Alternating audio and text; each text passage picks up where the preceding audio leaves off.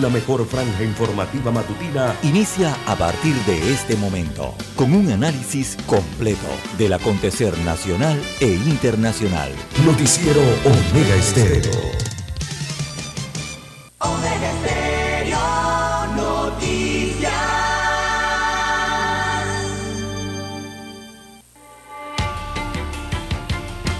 A continuación, los titulares con los hechos que son noticias hoy.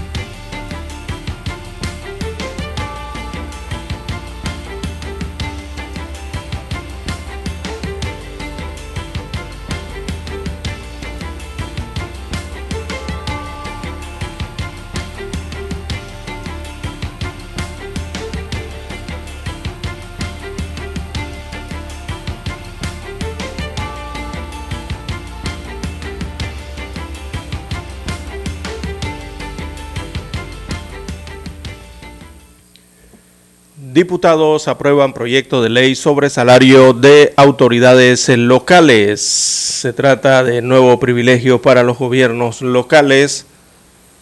Así que esto permitirá a los alcaldes y representantes de corregimientos que laboran en el sector público optar por el mejor salario.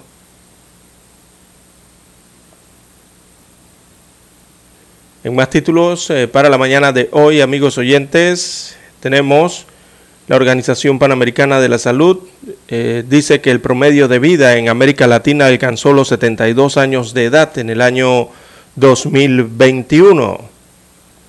También tenemos que presidente de la Asamblea Nacional dice que acogerá el presupuesto sugerido,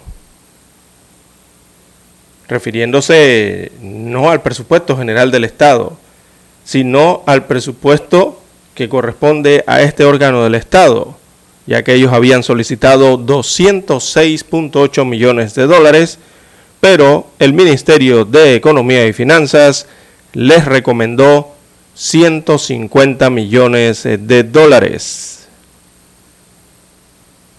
En más títulos para la mañana de hoy, el control de la pandemia está cada vez más cerca, dice la CENACIT.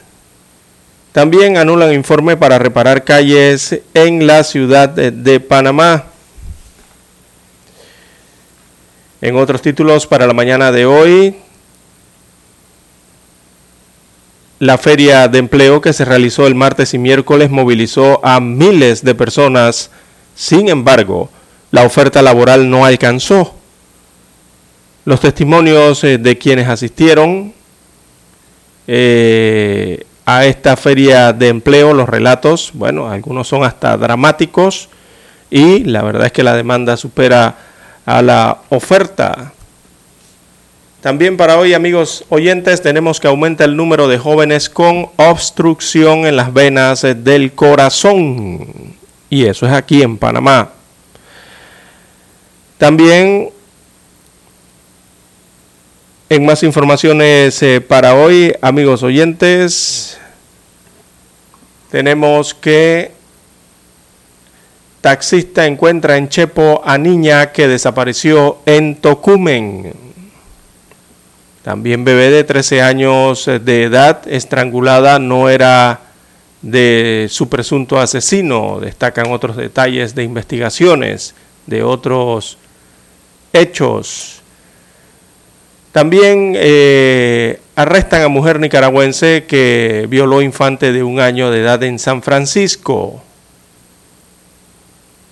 En otros eh, títulos eh, para la mañana de hoy se hacen pasar por clientes para robar empresa en la zona libre de Colón.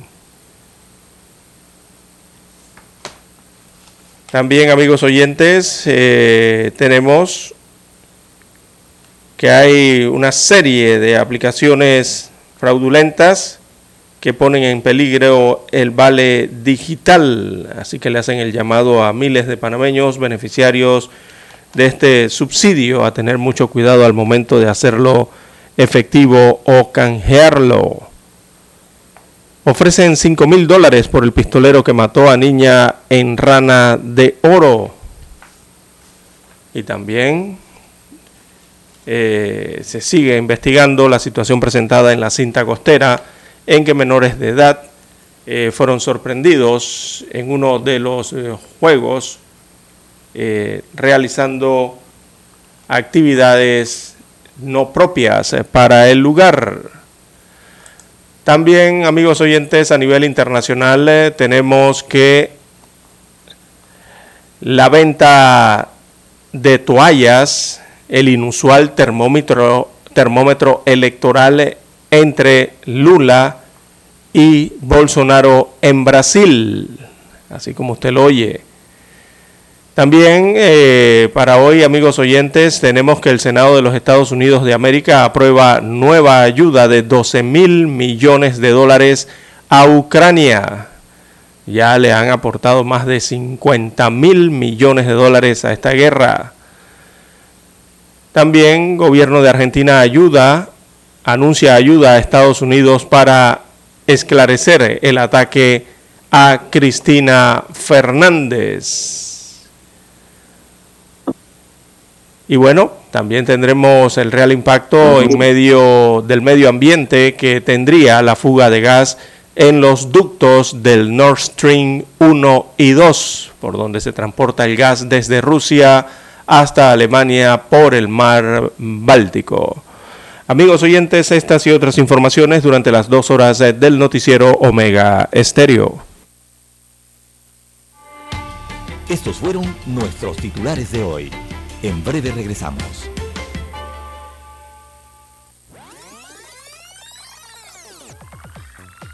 Omega Stereo tiene una nueva app. Descárgala en Play Store y App Store totalmente gratis. Escucha Omega Stereo las 24 horas donde estés con nuestra nueva app.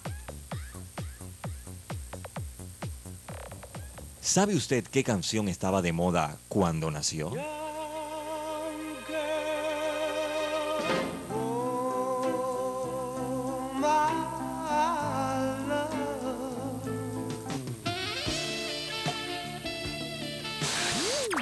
Cuando el hombre llegó a la luna, ¿cuál era el tema que estaba sonando en la radio?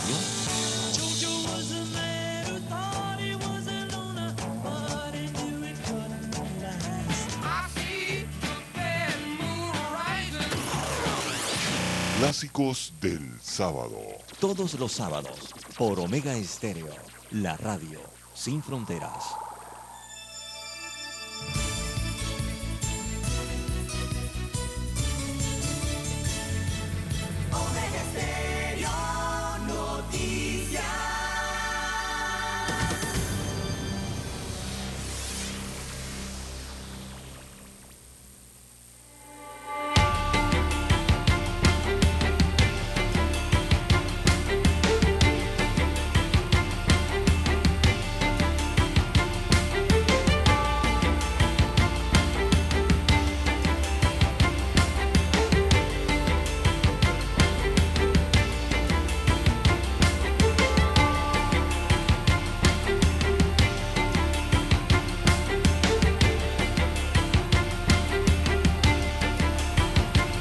Amigos y amigas, muy buenos días.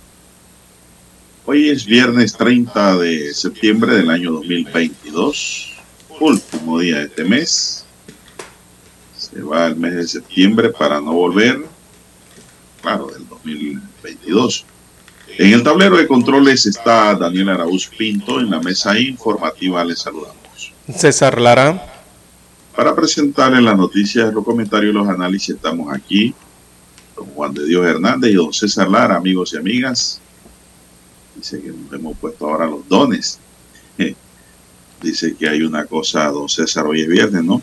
Dice que hay un, no hay una cosa más fea que eh, escuchar y ver a un pobre con don. Porque los dones son, oiga, gente adinerada, gente pudiente, ¿no? Gente con poder, que le llaman don. Así se distinguían en y se distinguen en la aristocracia. Pero bueno, nosotros somos de los dones de acá abajo, ¿no? César. Bien, pedimos para todos nuestros amigos oyentes salud, divino tesoro, seguridad y protección, sabiduría y mucha fe, amigos y amigas.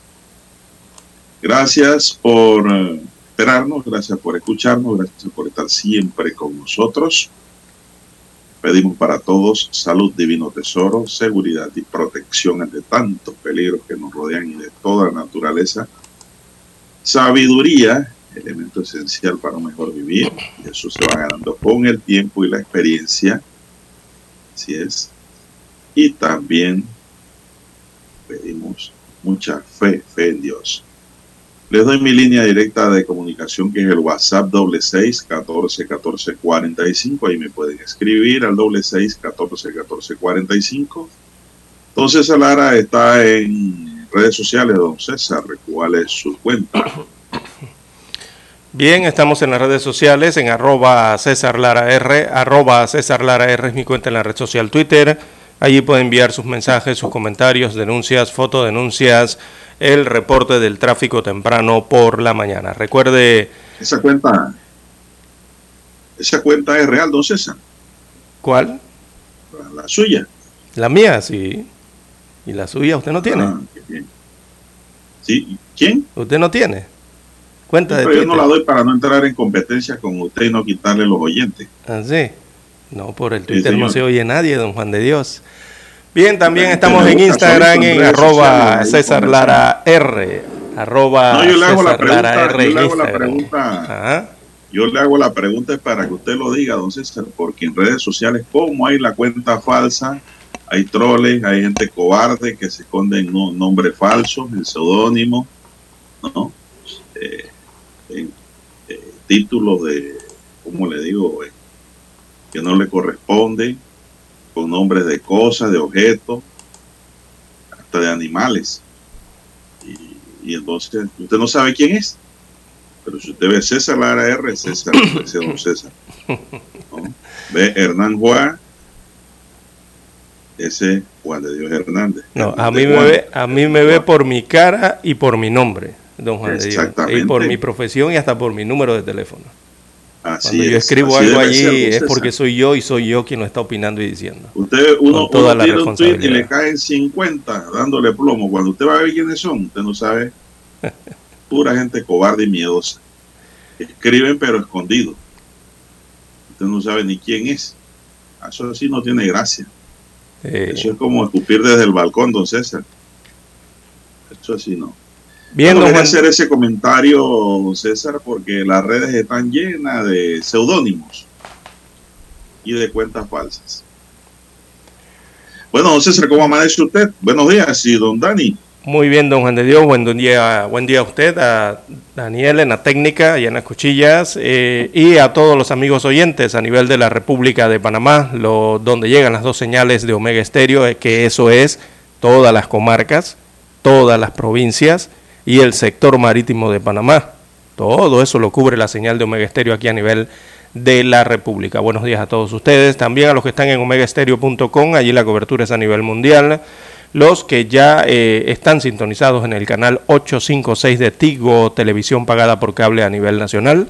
Allí llega Omega Estéreo. Usted solamente toma su control remoto, marca el canal 856 en el control, ¿verdad? Y allí entonces nos escucha a nosotros. Y también a los que ya, bueno, han descargado su aplicación de Omega Estéreo eh, a su dispositivo móvil o su celular. Si no la tiene, bueno, usted la puede buscar, don Juan de Dios, amigos oyentes, en su tienda Android o iOS. La descarga y nos tiene con, sí, consigo. ¿Cómo amanece, don Juan de Dios, este viernes? Muy bien, muy bien. Preocupado porque veo que aquí dice una nota, don César, que aumenta el número de jóvenes con obstrucción de las venas del corazón. Ujú, sí, Es correcto. preocupante, ¿eh? Ya, eso de obstrucción de la vena del corazón hay que dejarlo para la gente de la tercera edad. Pero aquí estamos viendo que los jóvenes, don César, eh, están padeciendo de este problema. A la fecha se han realizado unas 25 cirugías vasculares periféricas. Imagínese usted. 10 cirugías del corazón y 10 de tórax.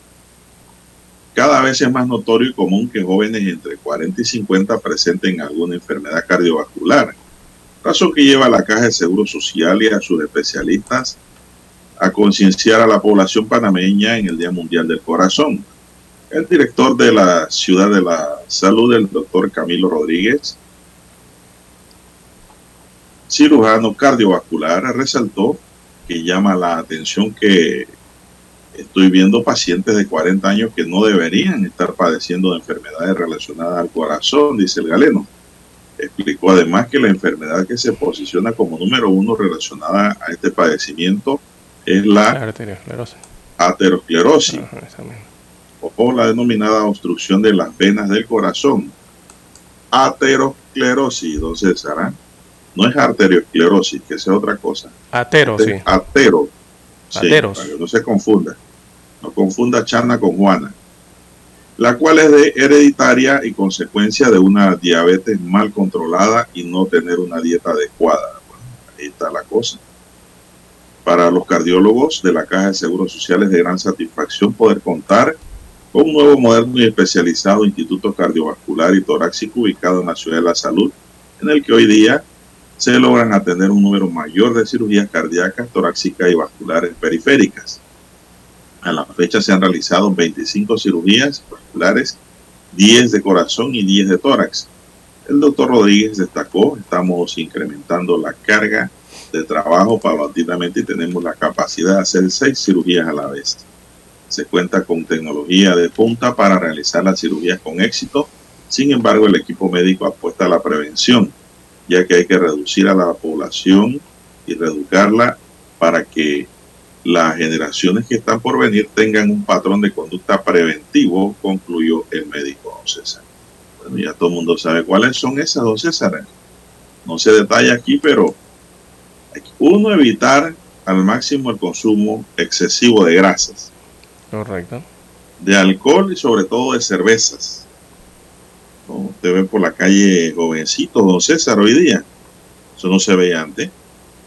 Jovencitos entre 18 y 30 años, con cuatro o seis llantas a los lados, don César, y una panza, y una caja de cerveza al hombro.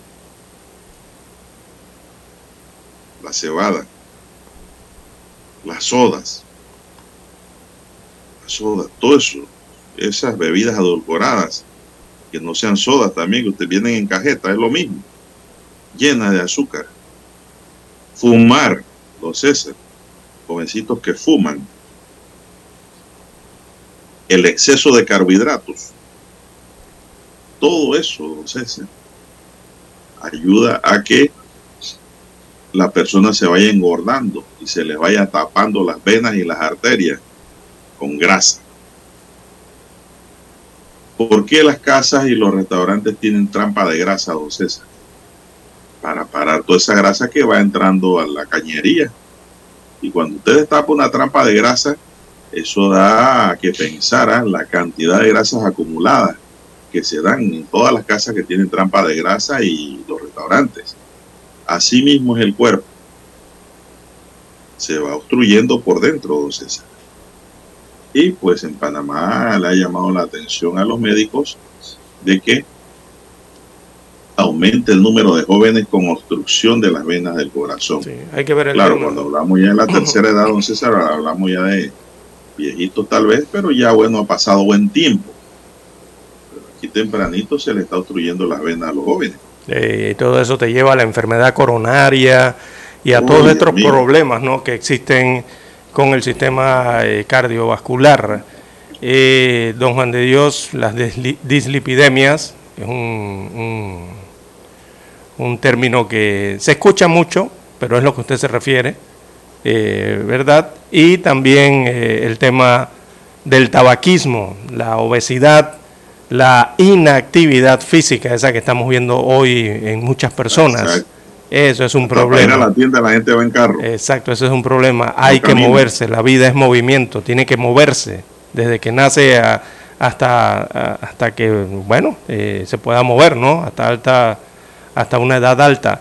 Eh, eso es lo que hay que cuidar y sobre todo en estos casos que señala usted, don Juan de Dios, eh, de el- la aterosclerosis, que tiene que ver más con el tema de la diabetes. Así que hay que tener mucho cuidado con todo esto. Es una lástima que se esté presentando en personas cada vez más jóvenes en el país. Hay que hacer la pausa y retornamos.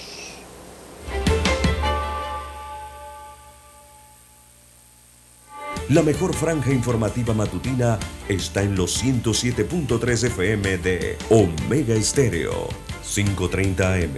Noticiero Omega Estéreo. Presenta los hechos nacionales e internacionales más relevantes del día. 7.30 AM. Infoanálisis. Con entrevistas y análisis con los personajes que son noticia.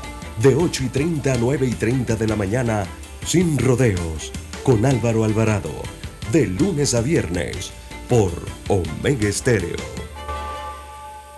En centrales telefónicas, la casa del teléfono es tu mejor opción.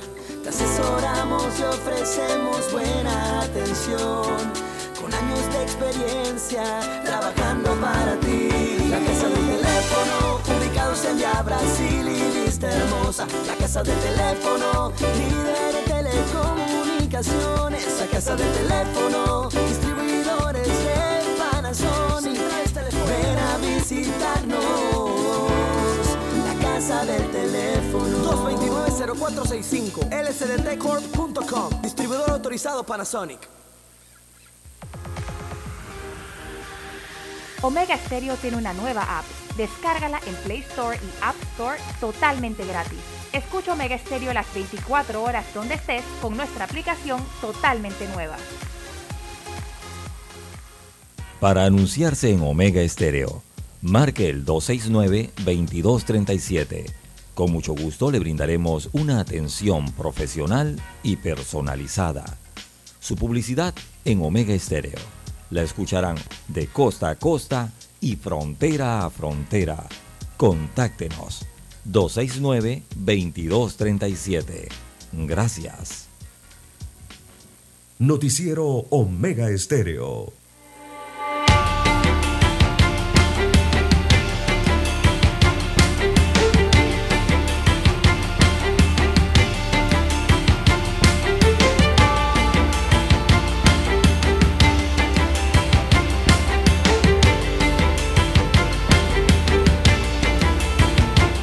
Bien, don César, seguimos. Oiga, don César, esto, usted ayer no vio en redes sociales, o yo le envié, no sé, un tuit en donde decían que la representante de los LGTB de Estados Unidos vino a Panamá condicionando su presencia a un préstamo. A, que le van a dar al una, país de 150 millones de dólares. a, a financiera, eh, Eso financiamiento. lo había denunciado el pastor Álvarez, decía el tuit. Sí, me parece, Bueno. leí en, en redes, El partido pero País, eh, que dirige el amigo Toto Álvarez, pide al MED confirmación de préstamo para llamadas a grupos LGBT. La misiva fue remitida por José Alberto Álvarez al titular del Ministerio de Economía y Finanzas, Héctor Alexander.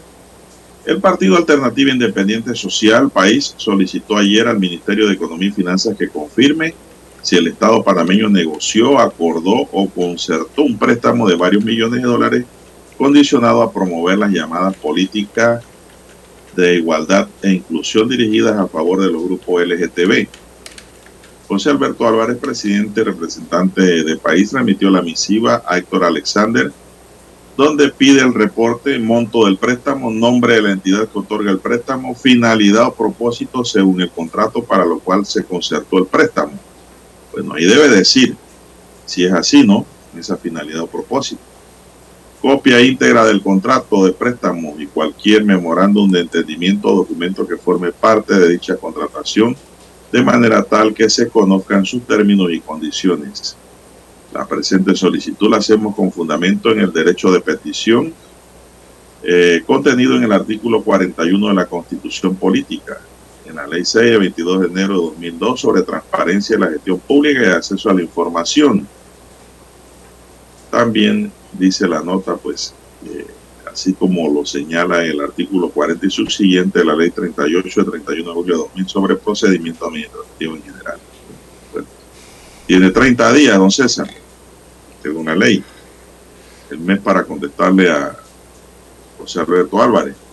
sí, lo más probable es que le va a contestar, don Juan de Dios. Si no le contesta es habeas data. En eso, de una No, vez. es que, es que ya aquí anteriormente, eh, en años anteriores, no sé si en el 17, en el 18, eh, por allí creo, o, cuando estuvo estrenando Ministerio de Economía y Finanzas eh, Alexander, eh, también se dieron unos, unos préstamos, del, fueron de, esos sí fueron del BIT, que tienen que ver con el tema de igualdad de género, o sea, la promoción esa, ¿no?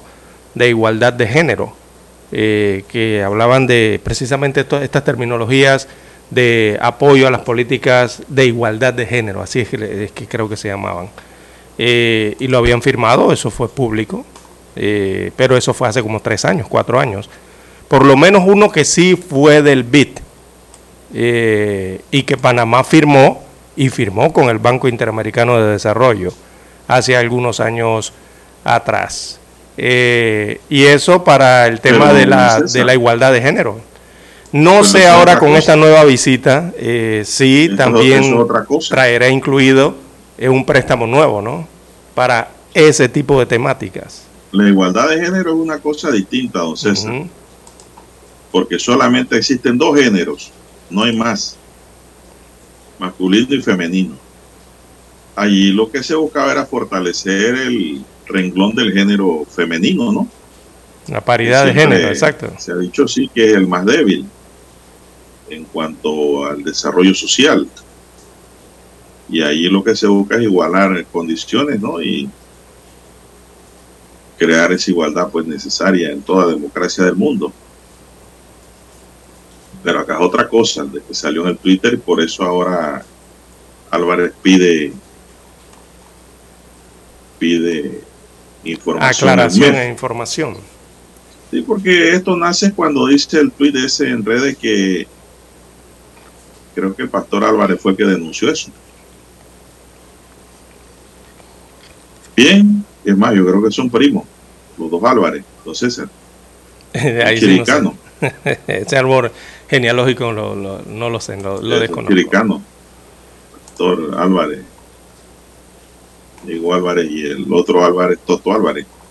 Bien, seguimos, don César, ya. Son las 5.59 minutos 55 segundos, dice el reloj Omega, precisión exacta. Vamos a la pausa, don Dani, para escuchar nuestro himno nacional y regresamos con más noticias.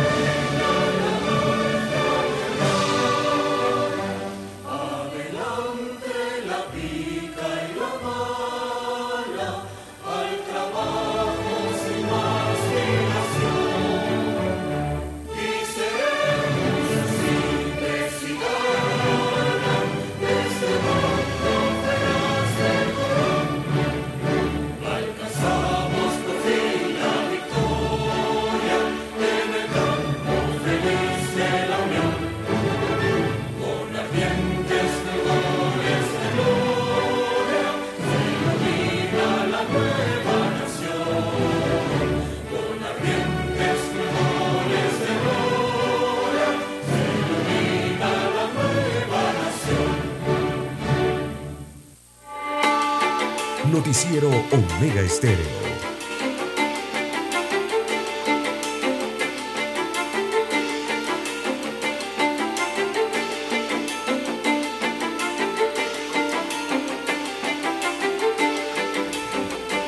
Bueno, avanzamos. Ya son las seis dos minutos. Ejecutivo decidirá el futuro de la propuesta del doble salario de autoridades locales, don César. Es una nota muy interesante que tiene pues, pensando a los panameños sobre este tema que última hora han inventado los diputados en la Asamblea. Sin entrar en conflictos de doble salario y de licencia con sueldo, la Asamblea aprobó en tercer debate la legalidad al proyecto 890 de, que modifica la ley de descentralización que responde a no desmejorar las condiciones salariales de las autoridades locales y tampoco de menoscabar sus responsabilidades en el cargo del que fueron elegidos. La iniciativa que fue avalada con 41 votos a favor, 4 en contra y una extensión y que ahora pasa al órgano ejecutivo, dicta que los servidores públicos de los gobiernos locales, alcaldes, vicealcaldes, representantes y suplentes también puedan ejercer su función en los cargos institucionales en los que estaban nombrados antes de ser electos siempre y cuando se cumplan con lo establecido en la Constitución. Es decir, don César, pueden tener el doble salario o le acomodan los horarios también, pero tienen que ir a trabajar. ¿ah? Esta vuelta no es de que se van a echar a tirarse fresco. Si es que el presidente eh, sanciona esta rechazada ley por mayoría. También expresa que todos esos funcionarios podrán gozar de licencias sin sueldo durante el término por el cual fueron electos y ejercer el cargo.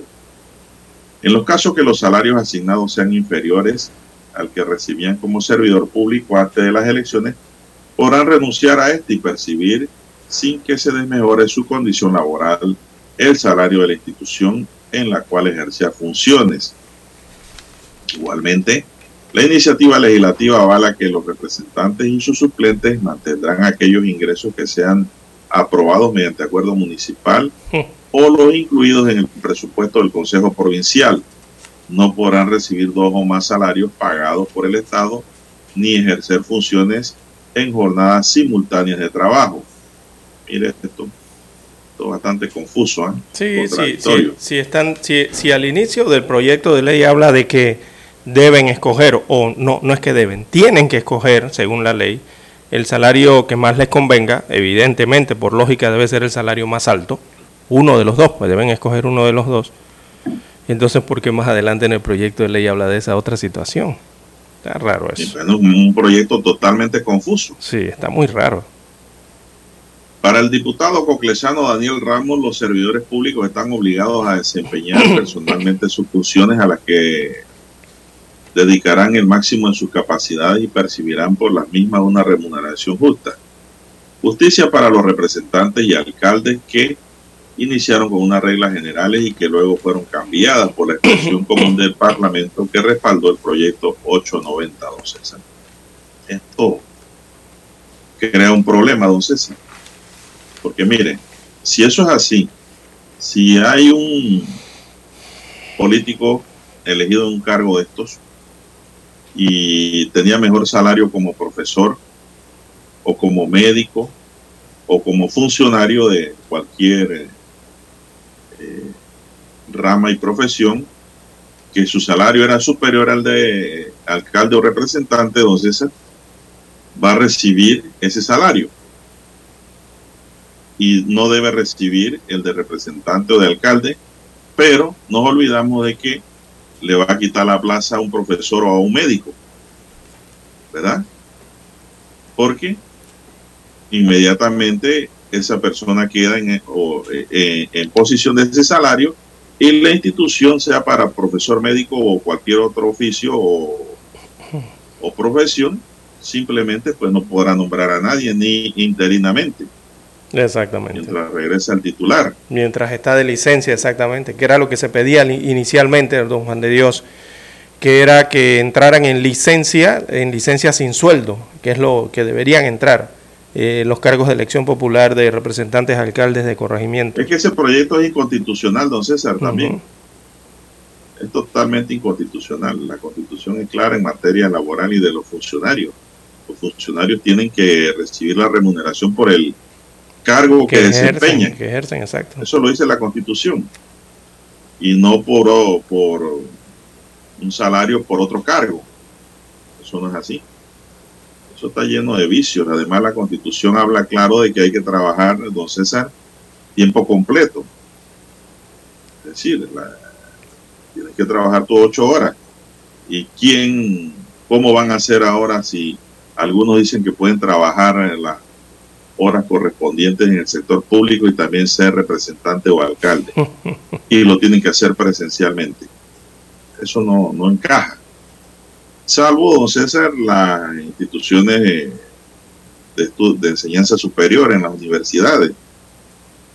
Eh, pues estos funcionarios son casos distintos, en donde pueden ir a dar sus clases en la noche. Eso es otra cosa, los que se dedican a la doc- docencia superior, que a veces no tienen conflictos. Eh, Hay diputados que son profesores universitarios cumplen con los dos horarios. Pero en la mayoría no se da. La mayoría no son profesores universitarios. La mayoría son estudiantes universitarios, don César. que después que se meten a diputados o alcaldes, se van a una universidad privada por ahí donde venden los títulos baratos y se convierten sobre todo en abogados porque quieren que le digan abogados, se sienten gordos con ese título. Pero se olvidan que abogado es quien ejerce la abogacía de verdad, no los licenciados.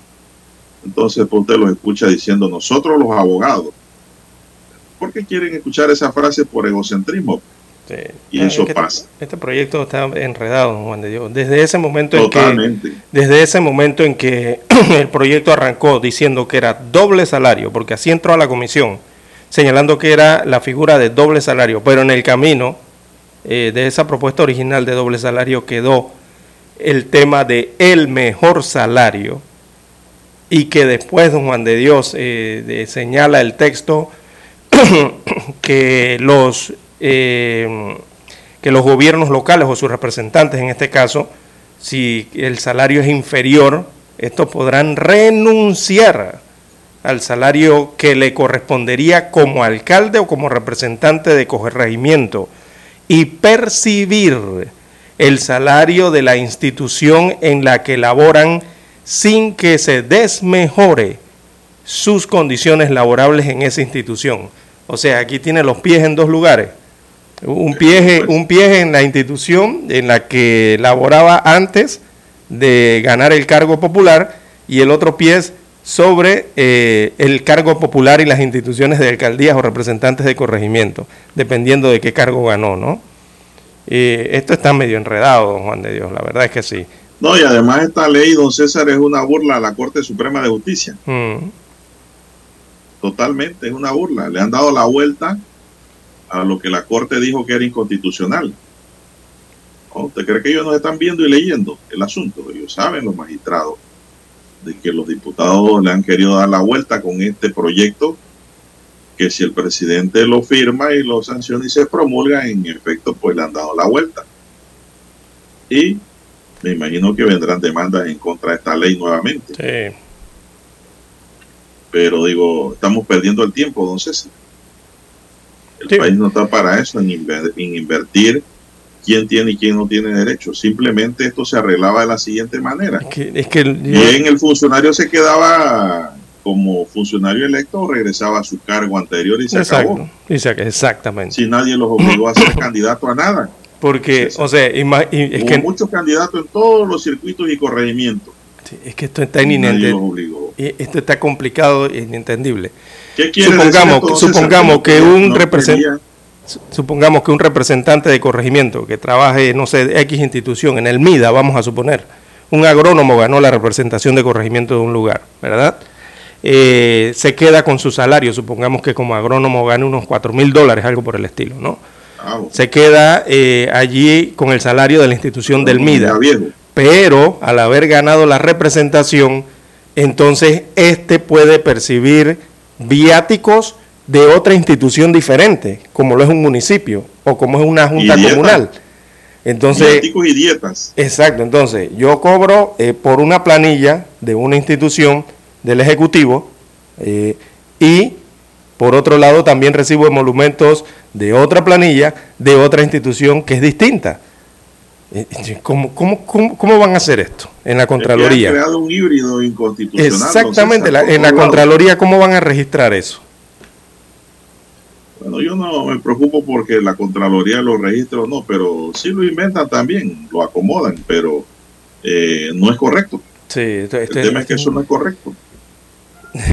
Simple y sencillamente aquí ha quedado demostrado que toda esta gente que ganaron estos puestos, don César, no fueron a trabajar por la comunidad realmente. No, no, no, que El, más de sí, el yo colaboro, el yo doy, yo trabajo. No, no, no. Ahora están en el yo confieso, ¿no? Cuando dicen que quieren mejor salario. Es decir, fueron fue por plata, don César.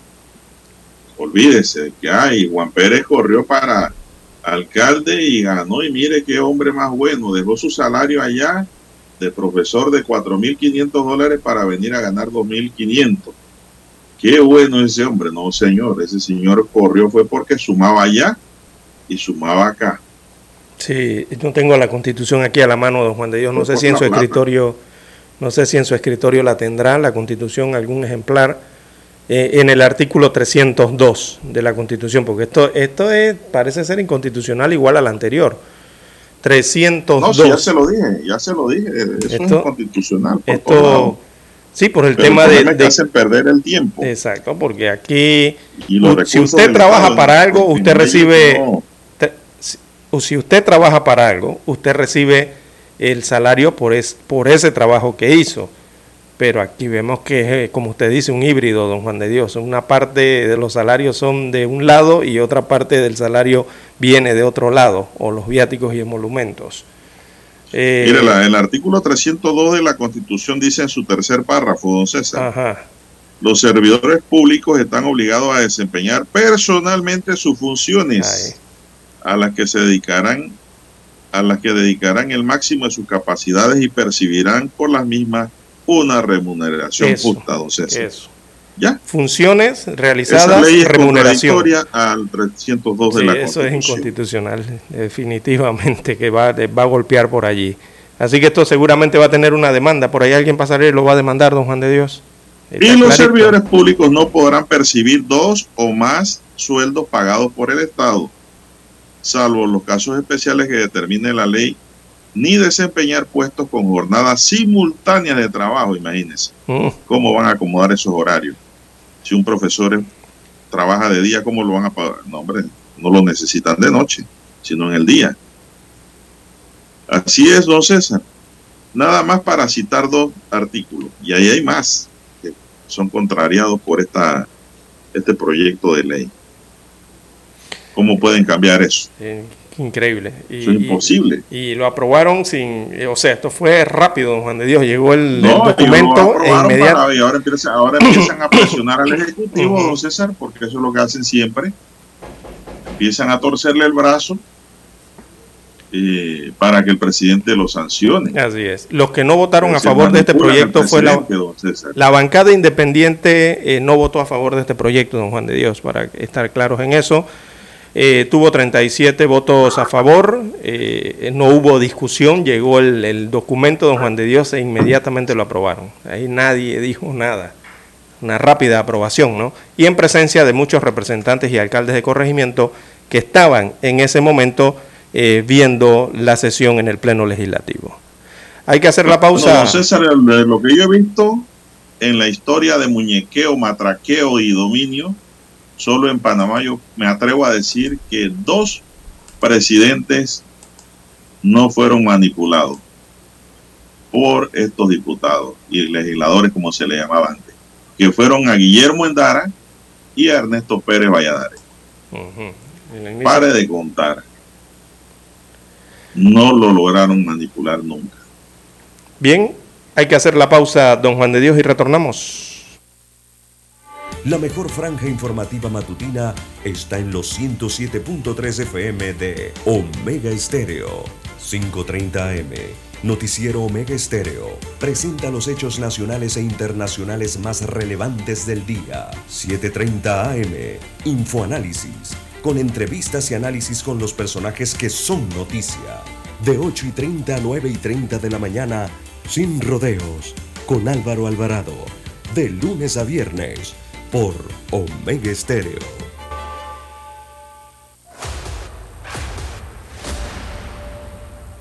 Desde los estudios de Omega Estéreo, establecemos contacto vía satélite con la voz de América. Desde Washington, presentamos el reportaje internacional.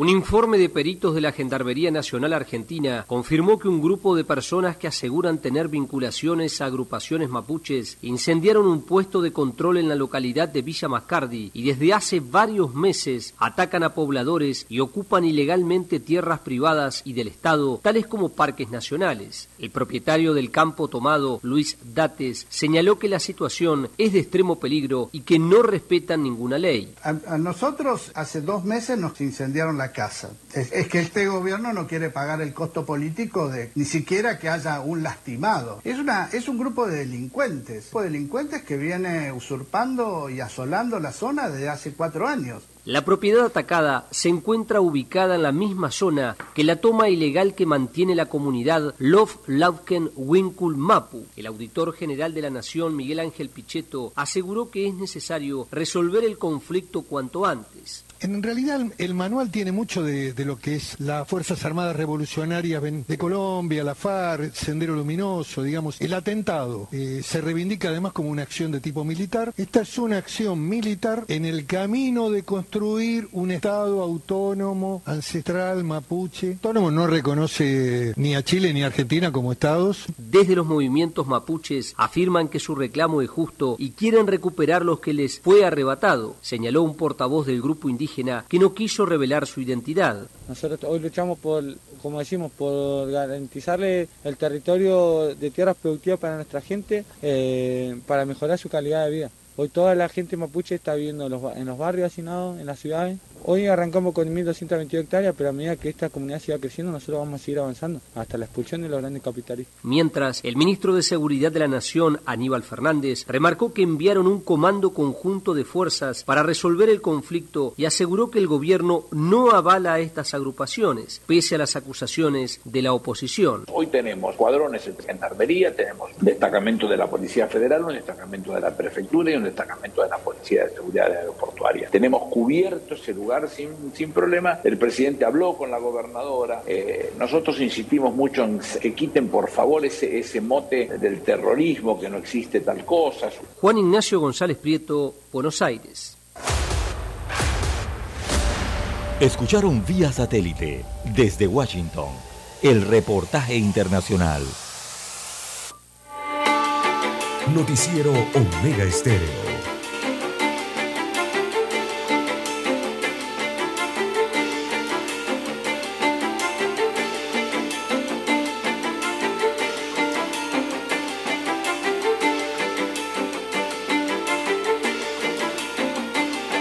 Bien, amigos oyentes, tenemos las 6.20 minutos de la mañana en todo el territorio nacional. Bueno, el diario La Prensa titula hoy en la página 2A, Asamblea Nacional arrancará el 2023 con 150 millones de dólares. Se podría modificar, dice el diario La Prensa, y está en lo correcto. Bueno, destaca la información que el presidente de la Asamblea Nacional, Cristiano Adames, aseguró ante la Comisión de Presupuesto de esa entidad que acogerán la recomendación del Ministerio de Economía y Finanzas en cuanto al presupuesto del legislativo para el año entrante. Explicó Adames que inicialmente la Asamblea Nacional había solicitado 206.8 millones de dólares para la vigencia fiscal del 2023. Sin embargo, el MEF le recomendó 150 millones de dólares, lo cual supone una diferencia de 56.8 millones de dólares. Según expuso el diputado presidente de la Asamblea ante la comisión, eh, de ese total 138 millones de dólares corresponden a funcionamiento y 11 millones de dólares a inversión. Cristiano Adames, a diferencia de los jefes de otras instituciones, o sea, los ministros, administradores y gerentes, aseguró que entendían las motivaciones para el recorte y manifestó que se acogerán al mismo. Imagínese usted. No pidió a sus copartidarios y colegas de la Comisión de Presupuesto hacer gestiones para que se les modificara la cifra y se les asignara más fondos, que fue lo que hicieron los ministros eh, y los administradores, que ante, ante los presupuestos que recomendó el MEF, por supuesto que pidieron que se los aumentaran porque tienen proyectos que realizar y sin eso eh, no los pueden llevar a cabo. En cambio, el presidente de la Asamblea Nacional eh, no se quejó al respecto y lo dejó todo así. Así que don Juan de Dios no, no pidió entonces eh, que modificaran la cifra y se les asignara más fondos. Esto a pesar de que la recomendación del MEF implica recortes de 51 millones de dólares eh, en funcionamiento y 5 millones en inversión.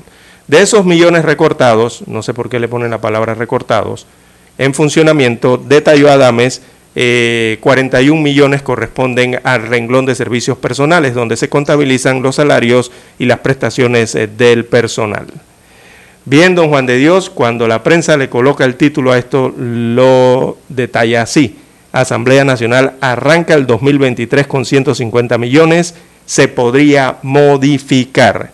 Y en ese último término, se podría modificar, es lo que siempre ha venido ocurriendo, don Juan de Dios, año tras año en la Asamblea Nacional.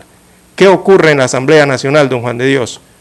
Que se aprueban un monto de presupuesto original, pero con el pasar de los meses comienzan en la Comisión de Presupuesto a elevarse, a aumentar ese monto original a través de eh, créditos, partidas adicionales, eh, de todos estos mecanismos que existen para aumentar el presupuesto y resulta que al final de ese mismo año, entonces quedan con un presupuesto mayor, mucho mayor, don Juan de Dios, al que, se le, al que le fue aprobado a inicio de años eh, en la ley de presupuesto. Entonces de 150 usted ve que al final, en diciembre, quedan con un presupuesto de 200, 206, 208 millones de dólares.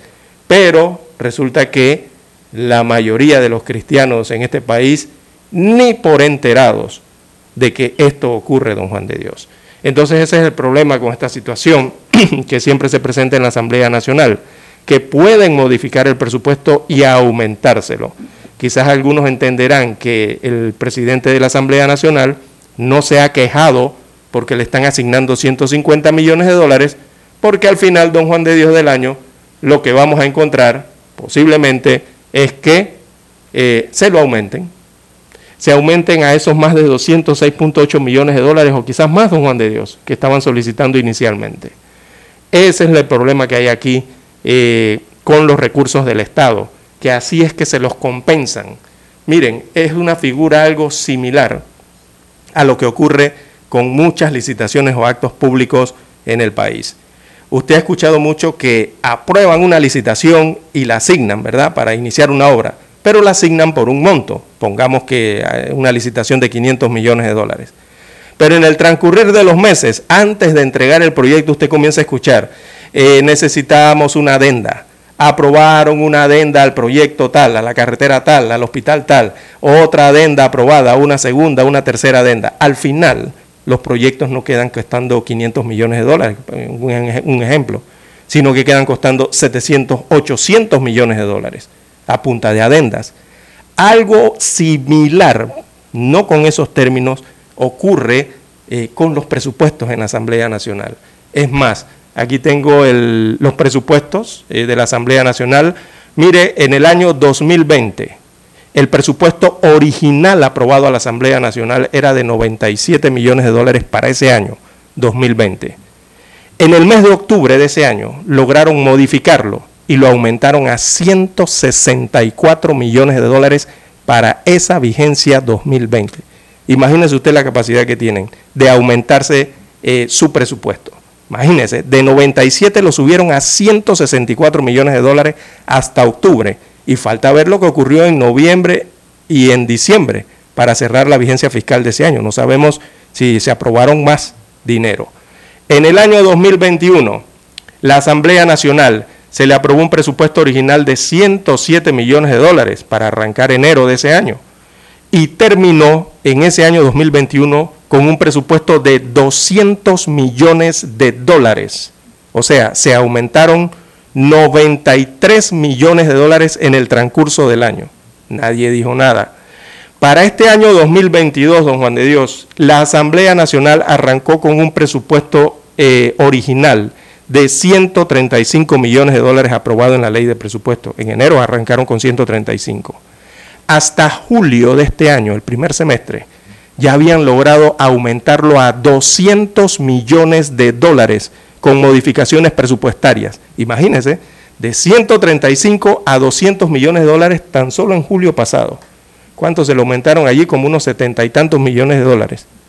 Y todavía falta ver qué van a hacer, si van a seguir aumentándoselo en agosto, en septiembre, en octubre, en noviembre y diciembre.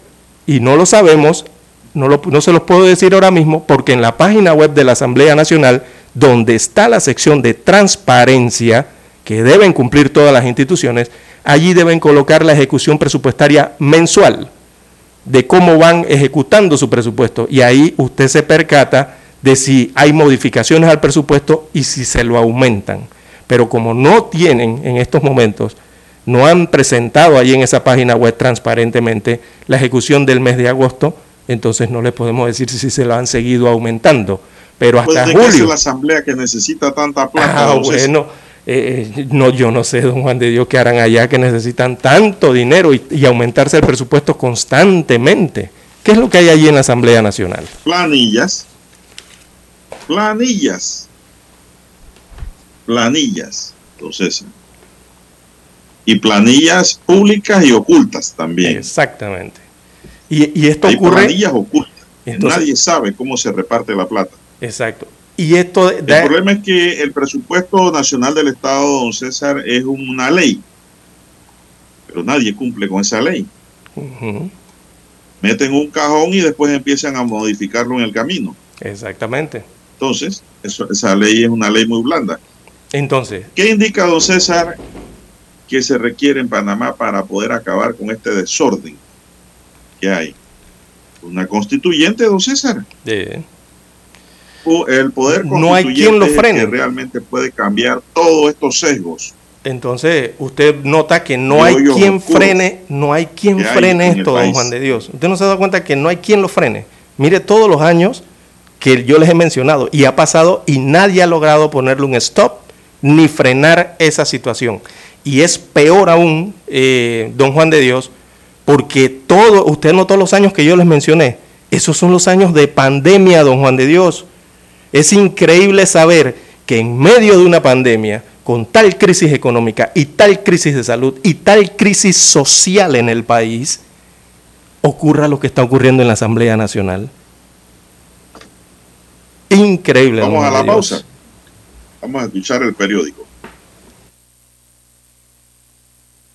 Para anunciarse en Omega Estéreo, marque el 269-2237 con mucho gusto le brindaremos una atención profesional y personalizada. Su publicidad en Omega Estéreo. La escucharán de costa a costa y frontera a frontera. Contáctenos 269-2237. Gracias.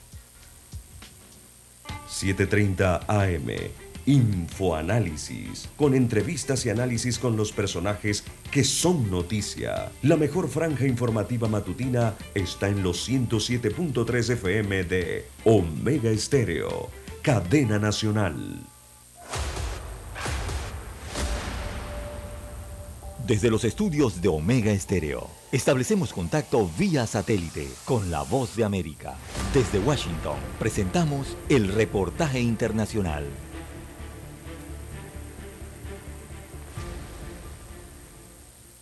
El Departamento estadounidense de Estado instó a los estadounidenses en territorio ruso a salir del país en la mayor brevedad posible ante el riesgo de que sean llamados a participar en el frente de batalla. La administración Biden puso especial énfasis en aquellos que tienen doble nacionalidad y es que aseguró que el Kremlin podría negarse a reconocer la ciudadanía estadounidense e impedirles el acceso a la asistencia consular de Estados Unidos. Esta advertencia llega en un momento de inestabilidad para Moscú, cuando millones de personas tratan de salir del país luego de que el dirigente Vladimir Putin anunciara una movilización parcial para convocar a cientos de miles de reservistas para participar en la invasión a Ucrania.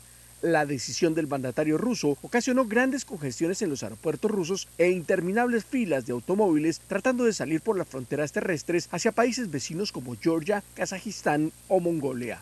Paralelamente, varias naciones europeas iniciaron una investigación sobre posibles fugas en los gasoductos Nord Stream 1 y 2 y que recorren el mar Báltico uniendo a Rusia con Europa. Hasta el momento se desconocen los detalles de los daños ocasionados en la infraestructura, ni tampoco el origen de las fugas. Tampoco se descarta un atentado terrorista, como lo apuntó el secretario estadounidense de Estado de Estados Unidos, Anthony Blinken. Hay informes iniciales que indican que esto puede ser el resultado de un ataque o algún tipo de sabotaje, pero estos son informes iniciales y aún no lo hemos confirmado, pero si se confirma, claramente no interesa a nadie, dijo. Por su parte, el presidente de Ucrania, Volodymyr Zelensky, dijo ante un Consejo de Seguridad de las Naciones Unidas que Rusia debería ser aislada de la comunidad internacional por los falsos referendos que celebraron en su país. A través de un comunicado, el mandatario ucraniano dijo textualmente, este es un intento de robar el territorio de otro Estado y de borrar las normas del derecho internacional. Héctor Contreras, Voz de América, Washington.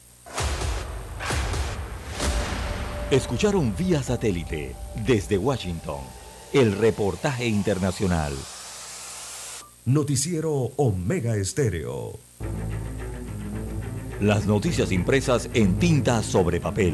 Con ustedes. Escuchando el periódico. Los titulares de las primeras planas de los diarios estándares de circulación en Panamá.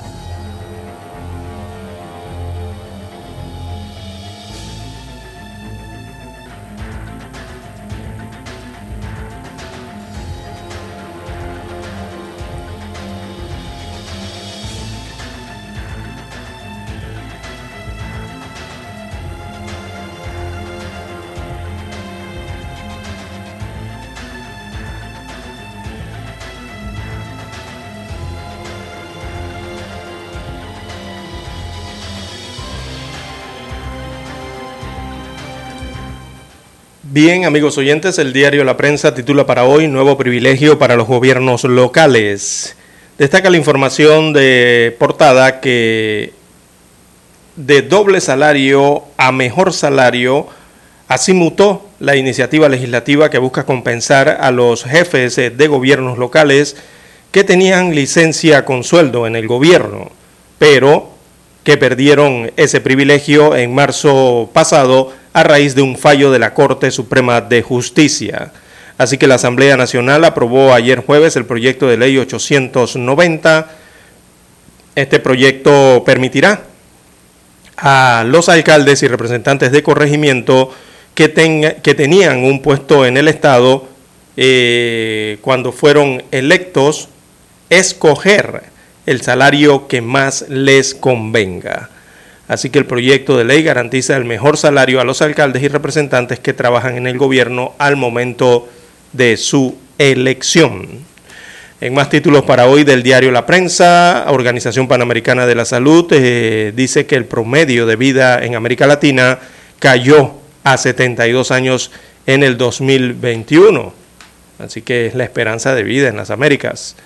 Bueno, eh, asimismo es la esperanza de vida en, América Latina eh, se redujo a 72.2 años en el 2021 de 75.1 años en el año 2019, es decir, eh, una disminución de 2.9 años producto de la pandemia de la COVID-19, según un informe de la Organización Panamericana de la Salud, OPS. Eh, con esta medición para los eh, países de la región, el promedio de vida para los hombres se estableció en 68.8 años y para las mujeres en 75.8 años. También para hoy la prensa titula, Adames dice que acogerá el presupuesto sugerido. Bueno, aquí hablan de los dineros públicos. Así que la Asamblea Nacional eh, pretendía trabajar en el año 2023 con 206.8 millones de dólares. Sin embargo, el Ministerio de Economía y Finanzas le recomendó 150 millones de dólares. cifra que, según Cristiano Adames, presidente de ese órgano del Estado, acogerán. El recorte no sería un problema para la institución, ya que a lo largo del año esta institución incrementa su presupuesto con múltiples créditos adicionales que eh, el común de los ciudadanos quizás ni se entere a lo largo del año. Al final terminan con un presupuesto hasta mayor.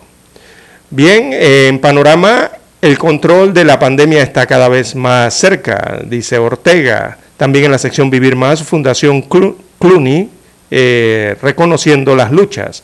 Esta es la fundación del actor George Clooney. También en economía anulan informe para reparar calles en la ciudad.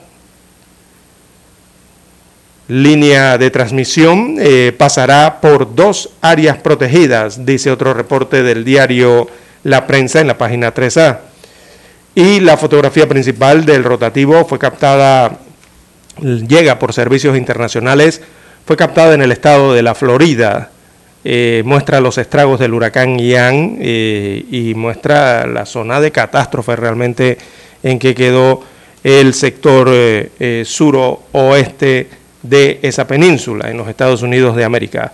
Así que tras el paso del huracán Ian por Florida, el presidente de los Estados Unidos, Joe Biden, declaró el área como zona de catástrofe y adelantó que podría ser el huracán más letal de la historia de su país barcos y vehículos arrasados, eh, aquí se observan puentes destruidos, calles convertidas en ríos, eh, otras que fueron levantadas en su totalidad, el asfalto, eh, la red eléctrica dañada por completo y playas, playas que han desaparecido realmente, son algunos de los daños que muestra esta gráfica en, captada en Fort Myers, eh, es un ejemplo de ello. Punta Gorda y Fort Myers fueron los sitios más golpeados por Ian.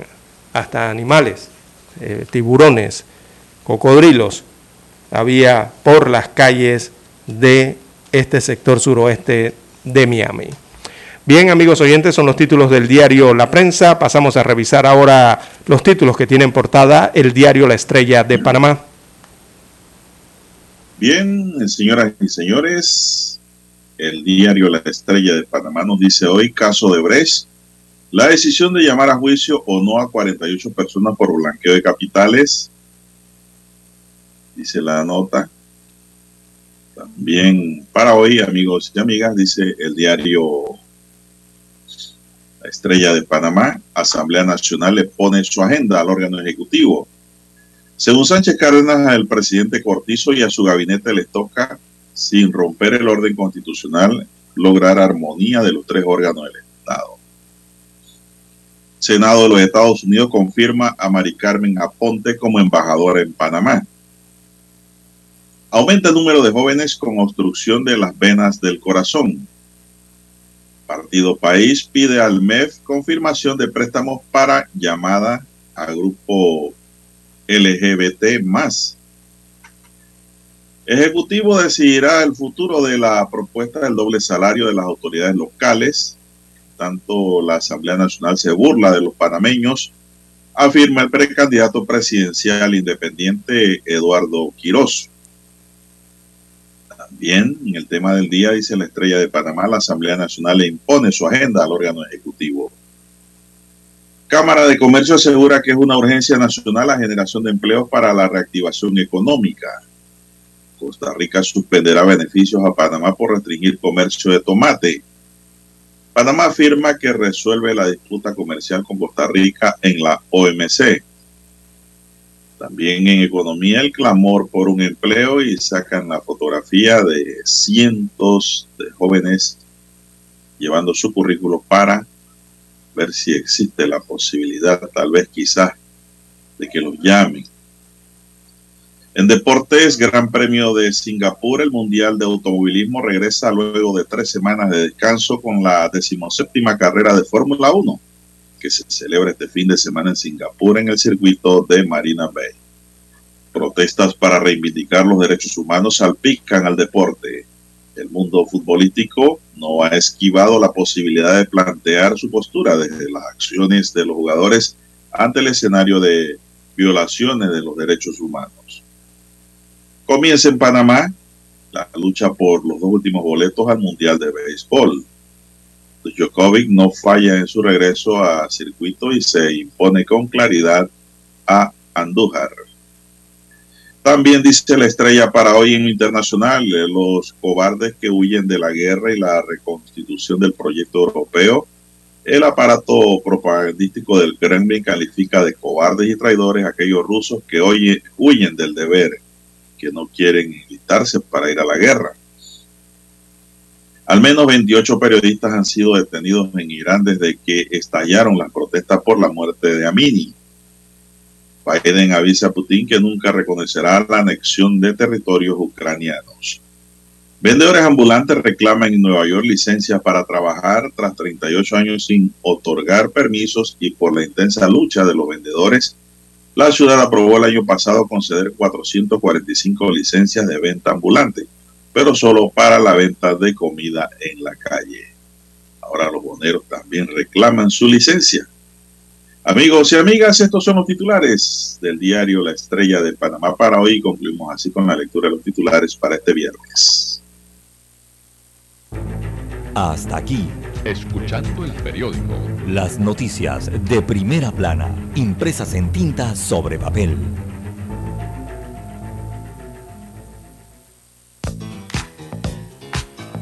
Desde el dominante Cerro Azul en los 107.3. 107.3. Continúa por el majestuoso Cerro Canajagua en los 107.5 para provincias centrales. Hasta el imponente Volcán Barú. Volcán Barú en los 107.3. Transmite Omega Estéreo, cadena nacional simultánea.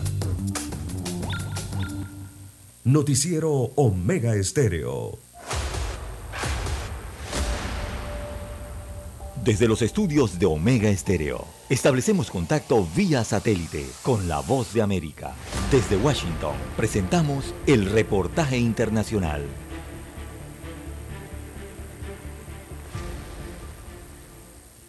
Pocos días de las elecciones presidenciales en Brasil, el presidente Jair Bolsonaro enfocó su campaña en reconquistar el voto de la población evangélica, que es crucial para definir las votaciones, mediante un discurso en el que participaron algunos de sus seguidores, políticos influyentes, pastores evangélicos y hasta la propia primera dama Michelle de Paula Bolsonaro, advirtieron que el candidato izquierdista Luis Ignacio Lula da Silva, quien encabeza las encuestas de opinión, cerraría las iglesias cristianas. Ambos candidatos son católicos sin embargo, Bolsonaro enmarcó la contienda electoral como una batalla del bien contra el mal, con el mismo como abanderado de Dios y da Silva como el demonio. Además, presenta a su esposa como modelo de mujer cristiana, argumentando que desterró a los demonios que ocupaban el palacio presidencial. Podemos hacer varias comparaciones entre las primeras damas. No hay que discutir. Una mujer de Dios, familia y activa en mi vida. Yo estoy hablando para los solteros, los solteros que están cansados de ser infelices. Procuren una mujer, una princesa y cásense con ella para ser más feliz en la vida. El voto evangélico se encuentra en el centro de la disputa de los principales candidatos a la presidencia de la República en las elecciones de este año. A diferencia de las elecciones de 2018, ahora el apoyo del electorado evangélico al presidente Jair Bolsonaro es menor, pero el campo progresista todavía tiene dificultades para acercarse a ese segmento de la población. Sala de redacción, Voz de América. Escucharon vía satélite desde Washington el reportaje internacional.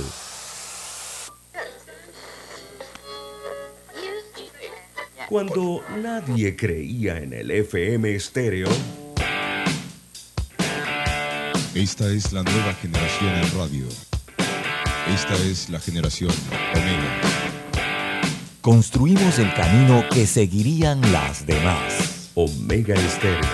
41 años de profesionalismo evolución e innovación. Problemas de tierra, reclamos por accidentes, despidos injustificados, reclamos de herencias, sucesiones, daños y perjuicios. Todo problema legal civil, penal y laboral, consulte al 6614-1445. Licenciado Juan de Dios Hernández le atiende. 6614-1445. Con atención en Panamá, Panamá Este, Panamá Oeste, Colón, Coclé, Santiago, Herrera y Los Santos. Anote y consulte 6614-1445. Es momento de adentrarnos al mar de la información. Este es el resultado de nuestra navegación por las noticias internacionales más importantes en este momento.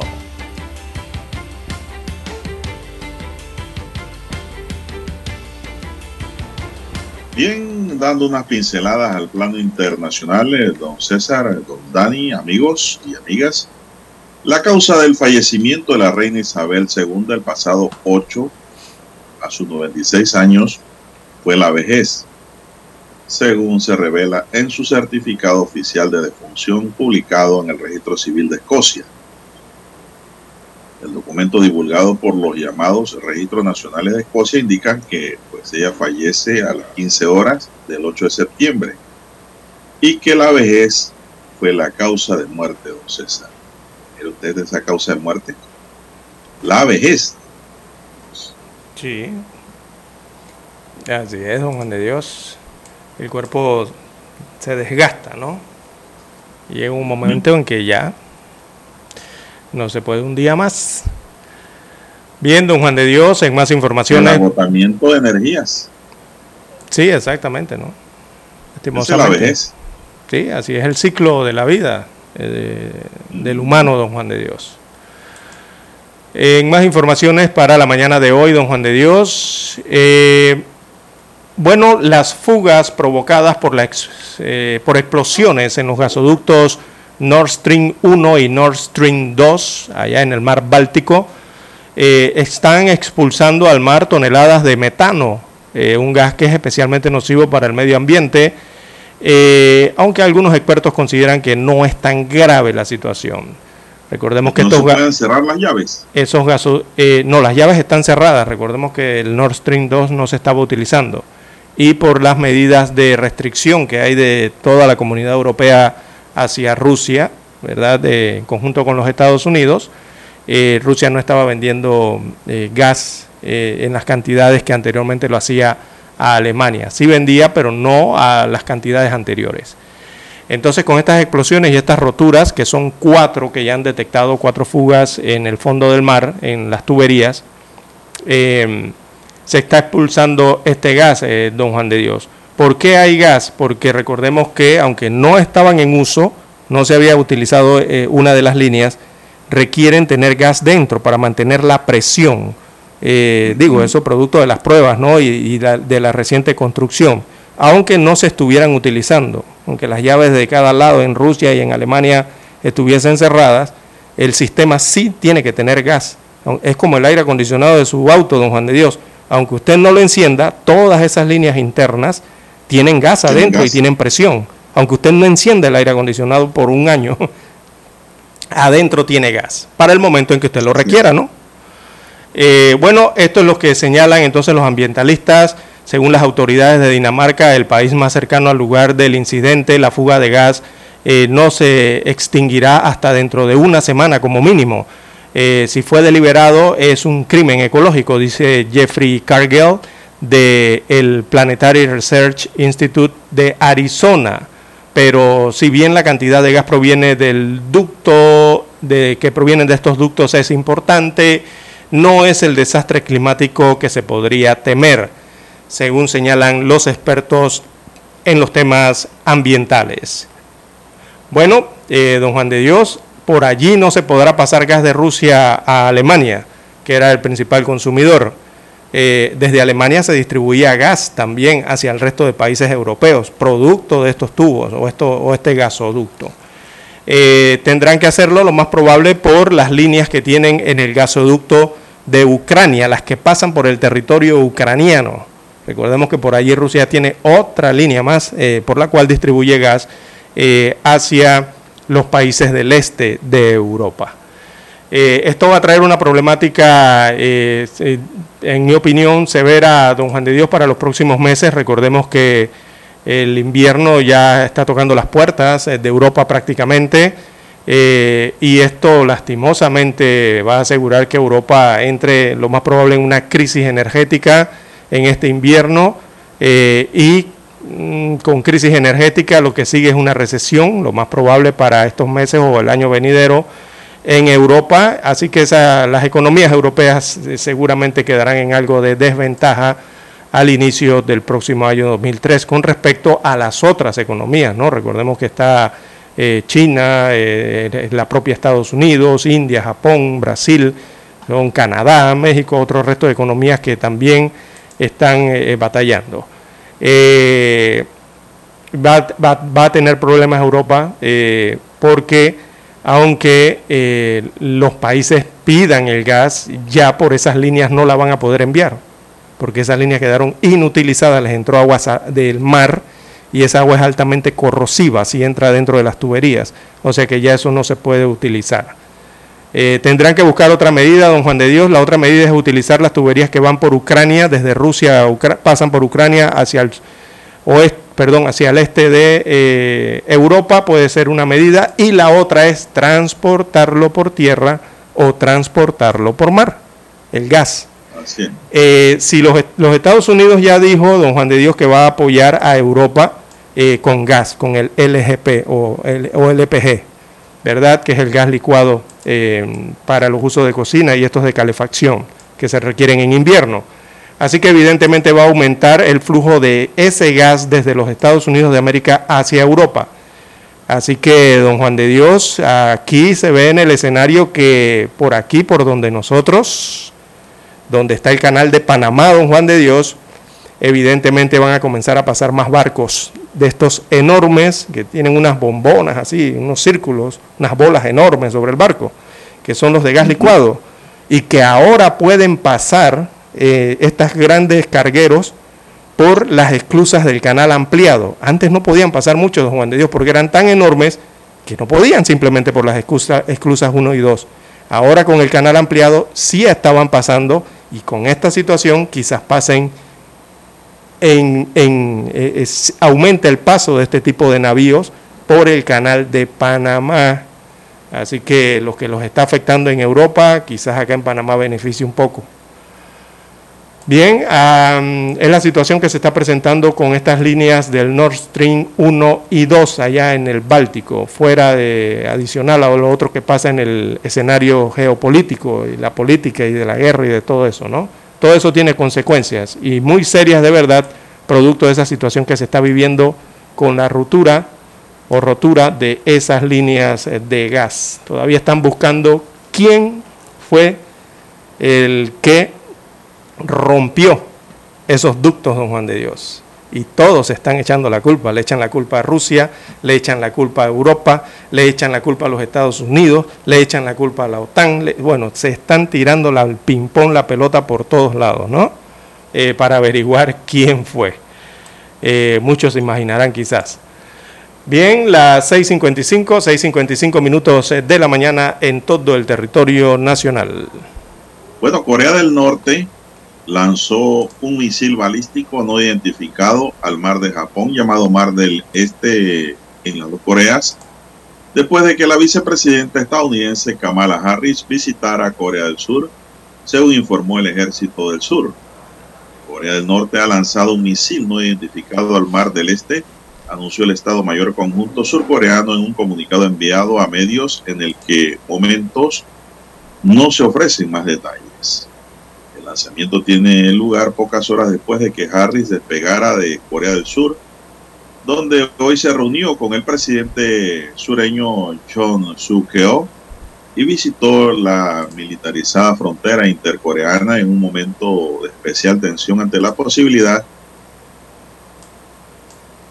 nuclear. Por su parte, el gobierno de Japón convocó una reunión de emergencia para analizar los detalles del lanzamiento. Informó que el misil cayó en aguas fuera de su zona económica exclusiva y que no consta que se produjeran daños o embarcaciones aéreas por su impacto. El lanzamiento se produce después de que Harris visitara la zona fronteriza intercoreana. Cada vez que va un funcionario, don César, de alto mando en los Estados Unidos, a Corea, Corea del Norte lanza misiles. Y no son para celebrar la llegada. Son misiles de advertencia, de molestia, pues de rechazo, de protesta. Son las 6:57 minutos. ¿Qué más tenemos, César? Bien, don Juan de Dios, eh, revisamos las cartas eh, meteorológicas, eh, los satélites sobre los Estados Unidos de América. Bueno, a esta hora de la mañana el huracán Ian, ¿sí? Como usted lo está oyendo, huracán. Después de haberse degradado, recordemos, él entró por la parte suroeste de Florida, eh, golpeó, dejó daños allí y atravesó la península de Florida, pero atravesó degradada ya como tormenta tropical, con vientos más bajos y menos potencia. Bueno, una vez tocó las aguas del Atlántico frente a Daytona Beach, eh, el huracán Ian se fortaleció nuevamente y pasó a categoría 1 como huracán.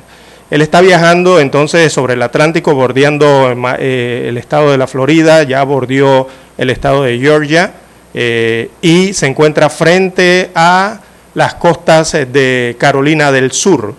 La trayectoria indica que Ian, en categoría 1, con vientos de 125 kilómetros por hora, va a impactar entonces allí en Carolina del Sur, en la ciudad de Charleston.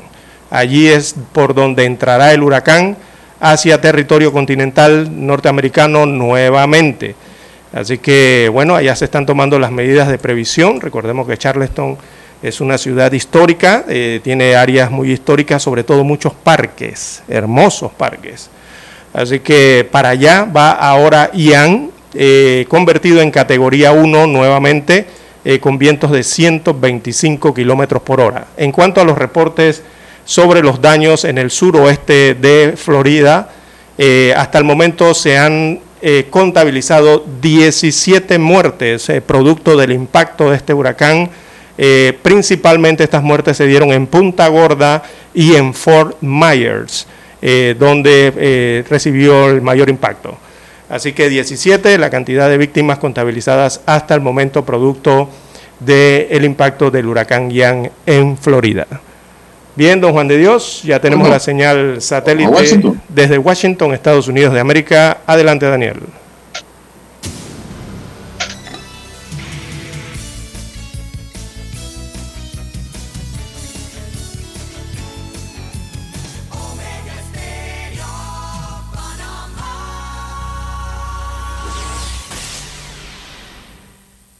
El satélite indica que es momento de nuestra conexión. Desde Washington vía satélite y para Omega Estéreo de Panamá, buenos días América.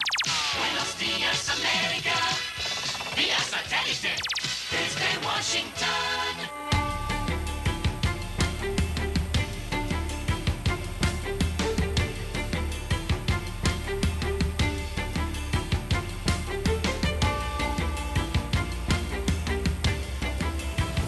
Desde Washington, Leonardo Bonet. El presidente Joe Biden autorizó fondos de emergencia adicionales para asistir a las localidades de Florida afectadas por el huracán Ian. El gobierno federal prevé una compleja y costosa recuperación. Este podría ser el huracán más mortífero en la historia de Florida. La declaración de desastre permitirá que la ayuda federal sea priorizada para completar los esfuerzos de recuperación en las áreas más afectadas, mientras la prioridad de la Agencia de Manejo de Emergencias FEMA son las misiones de búsqueda y rescate. Biden no descartó que la situación amerite la aprobación de fondos adicionales por parte del Congreso. Los planes de recuperación ya están en marcha, anunció la administradora de FEMA, Jorge Agobián, Voz de América. Esta droga sigue llegando por el lado mexicano de la frontera en cantidades tan grandes que las autoridades estadounidenses recientemente alcanzaron un récord en decomisos. La incautación de un millón de pastillas en una vivienda de Phoenix dejó claro que a pesar de los casi 1.770 kilos de fentanilo incautado en la frontera en lo que va del 2022, más está cruzando desde México. La Agencia de Control de Drogas DEA afirma que el fentanilo tiene inundadas las calles y está en las escuelas, por lo que advierte a los padres estar pendiente de sus hijos. El Departamento de Policía de Phoenix descubrió más de un millón de píldoras de fentanilo en una vivienda de Avondale y lo calificó como el mayor decomiso de la historia en Arizona. Paula Díaz, Voz de América. Ian recuperó fuerza de huracán mientras avanzaba hacia Carolina del Sur, un día después de devastar una amplia región de Florida. El Centro Nacional de Huracanes de Estados Unidos informó que los vientos máximos sostenidos de la tormenta aumentaron a 120 kilómetros por hora. Su vórtice se ubicaba a unos 390 kilómetros al sur de Charleston, Carolina del Sur, y avanzaba con dirección noreste a 17 kilómetros por hora. Finlandia anunció que prohibirá la entrada al país a los ciudadanos rusos que viajen con visa de turista, restringiendo de esa manera una de las últimas rutas de fácil acceso a Europa para los rusos que tratan de huir del reclutamiento para la guerra en Ucrania. Estados Unidos acogerá hasta 125 mil refugiados en el próximo año presupuestario, una cuota que no varía de la establecida en la actualidad. Así lo determinó el presidente Joe Biden en la firma de la determinación presidencial sobre admisiones de refugiados para el año fiscal 2023. El mandatario estadounidense detalló que el país podrá recibir hasta 15.000 refugiados de América Latina y el Caribe, 40.000 de África, 50.000 del sur de Asia y del Asia Oriental, mientras que de Europa y Asia Central podrán acoger hasta 15.000 refugiados. Con respecto a este año, la única región que recibió un aumento en la cifra máxima de refugiados fue para las personas que vienen de Europa y Asia Central con el objetivo de acoger a más refugiados que huyen de la guerra en Ucrania. Organizaciones defensoras de los derechos de aquellos que buscan asilo sostienen que la administración Biden debe actuar ahora para mejorar el programa, tal y como lo indicó Kirsch O'Hara Bignahara, directora del Servicio Luterano de Inmigración y Refugiados, quien aseguró que es necesario acelerar y agilizar la tramitación en el extranjero de las solicitudes de refugio si quiere que este programa que salva vidas siga relevante en medio de una crisis mundial de desplazamientos sin precedentes. Lo cierto es que son múltiples las causas que obligan a millones de personas a desplazarse de forma forzosa y buscar un futuro próspero más allá de sus fronteras. Guerras, hambrunas, efectos del cambio climático y gobiernos opresores son algunos de los motivos que han propiciado una situación alarmante a nivel internacional, según alertan desde la Organización de las Naciones Unidas. Sin embargo, y pese a las críticas, el secretario de Estado Anthony Blinken subrayó en un comunicado que este ambicioso objetivo es prueba de que la administración Biden está comprometida a reconstruir y reforzar el programa de admisiones de refugiados de Estados Unidos. Jaime Moreno, Voz de América, Washington. Desde Washington vía satélite y para Omega Estéreo de Panamá hemos presentado Buenos Días América. Buenos días América, vía satélite desde Washington problemas de tierra, reclamos por accidentes, despidos injustificados, reclamos de herencias, sucesiones, daños y perjuicios. Todo problema legal civil, penal y laboral, consulte al 6614-1445. Licenciado Juan de Dios Hernández le atiende. 6614-1445. Con atención en Panamá, Panamá Este, Panamá Oeste, Colón, Coclé, Santiago, Herrera y Los Santos. Anote y consulte 6614-1445. Noticiero Omega Estéreo.